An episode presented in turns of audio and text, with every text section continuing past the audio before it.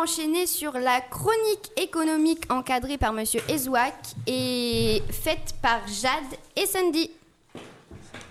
Bonjour à tous. Bonjour à tous. Salut. Prêt pour votre premier rendez-vous avec l'actualité économique? Ah, bien sûr.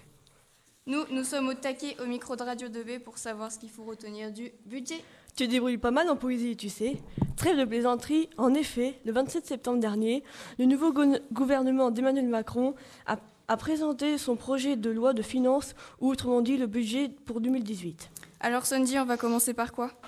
L'une des mesures phares porte sur les cotisations sociales. En effet, pour obtenir un coût du travail moins élevé, on note la diminution des prélèvements obligatoires. Les salariés verront leur pouvoir d'achat augmenter. Il faut toutefois prendre en compte que ce manque à gagner sera compensé par la hausse de la CSG, c'est-à-dire la contribution sociale généralisée qui finance la protection sociale. En 2016, elle avait rapporté près de 97 milliards d'euros à l'État. Cette hausse de 1,7 point, qui, selon l'Observatoire français des conjectures économiques, annonce 4 milliards de recettes supplémentaires. Mesure qui laisse un peu de côté la justice sociale, car les retraités les plus aisés subiront eux aussi cette hausse. Tous les acteurs seront prêts à payer cette taxe, en particulier les retraités. On voit également la baisse de l'impôt sur les sociétés qui aurait pour but de pousser l'investissement. Difficile de mettre tout le monde d'accord, la tâche va être compliquée. Et cela continue avec la suppression totale d'ici 2020 de la taxe d'habitation. Plus de 80% des ménages vont en être exonérés, mais cette annonce révolte les collectivités locales, car c'est l'une des principales sources pour leur propre budget, affaire en ébullition. Si des égolos nous écoutent, ces réformes sont pour eux. En effet, en raison de la transition énergétique, de DVS s'alignera petit à petit sur l'essence. Ainsi, son prix augmentera de 10,4 centimes par litre au bout de 4 ans. De même, les primes à la casse pour les véhicules seront attribuées dorénavant à l'ensemble des ménages. Par ceux étant non imposables, son montant sera de 2 000 euros. On note aussi que les crédits d'impôt servant à la prise en charge d'une partie des coûts des travaux de revalorisation énergétique en matière d'isolation ou de mode de chauffage par exemple seront recentrés.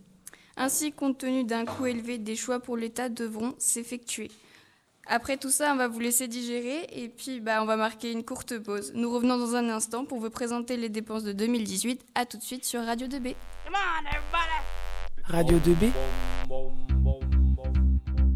Nous voilà de retour au studio pour nous attaquer au déficit budgétaire et à la dette publique. Euh, doucement, Sandy, alors qu'est-ce que tu entends par dette publique et déficit budgétaire? On parle de déficit budgétaire lorsque les recettes du budget d'État sont inférieures aux dépenses. Il s'élevait à 2015, en 2015 à 67,5 milliards d'euros, ce qui représentait 3,5% du PIB. La dette publique désigne l'ensemble des emprunts de l'État. Toujours en 2015, la France était le septième pays de l'Union européenne étant le plus endetté. On comprend mieux l'objectif du gouvernement de passer sous la barre des 3% de déficit avant la fin de son quinquennat. Des coupes budgétaires vont devoir sans doute s'effectuer. Oui, tu as raison. Certains ministères vont être avantagés comme l'éducation, la défense. Cependant, le logement, le travail et le transport vont en être victimes.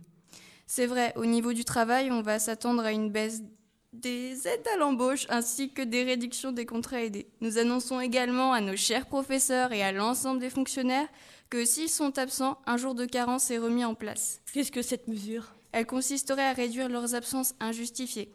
Ainsi, un jour de non-présence à leur poste ne sera pas payé malgré leur cotisation. Et c'est pas fini, car leur point d'indice sera gelé également. Il ne faut pas s'attendre donc à une hausse des salaires. Néanmoins, on remarque que le minimum vieillesse, l'allocation pour les adultes handicapés et la prime d'activité seront revus à la hausse. En ce qui concerne le logement, on note que le gouvernement prévoit de s'attaquer aux APL, ce qui devrait apporter à l'État un gain d'1,5 milliard d'euros. Le taux à 0% qui permet aux ménages les plus défavorisés de devenir propriétaires d'un logement sera recentré.